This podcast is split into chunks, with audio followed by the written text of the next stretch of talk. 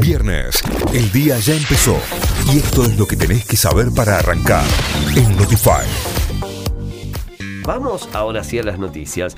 El gobierno, la Unión Industrial y la CGT acordaron trabajar en acciones contra la inflación. En el encuentro participaron los ministros Guzmán, Culfas y Moroni, los gremialistas Daer y Acuña y el titular de la UIA, Funes de Rioja.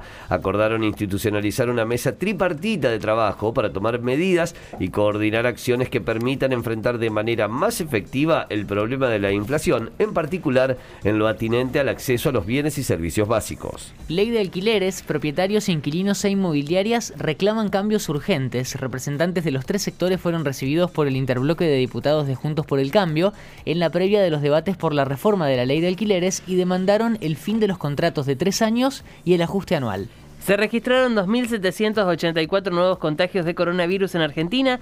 El Ministerio de Salud informó, indicó que 542 personas siguen internadas por COVID-19 en terapia intensiva con un porcentaje de ocupación de camas de adultos del 37,2% en el país y del 38,1% en el AMBA. Los bancos deberán informar sobre cuentas de clientes no residentes en el país. Las entidades deberán proveer a la FIP información sobre las cuentas de sus clientes que tengan residencia fiscal fuera de la Argentina de acuerdo con las reglas previstas por el estándar común de reporte de la OCDE, dispuso, así lo dispuso el directorio del Banco Central de la República Argentina confirman el juicio a 13 policías por el asesinato de Blas. La Cámara de Acusación de la Ciudad de Córdoba ratificó todo lo investigado hasta ahora en torno al asesinato y posterior encubrimiento. En total, 13 uniformados, entre ellos varios de alta jerarquía, deberán sentarse en el banquillo de los acusados. Aún no se confirmó qué tribunal será el encargado del juicio y si el proceso arrancará este año o directamente en 2023. Con el debut del VAR, Aldo Civi le ganó a Colón. El equipo de Mar del Plata derrotó, derrotó 3 a 1 a Colón con un gol de penal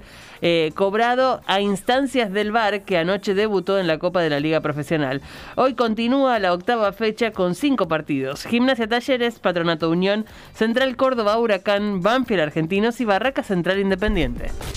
Notify, las distintas miradas de la actualidad para que saques tus propias conclusiones. De 6 a 9, Notify, plataforma de noticias.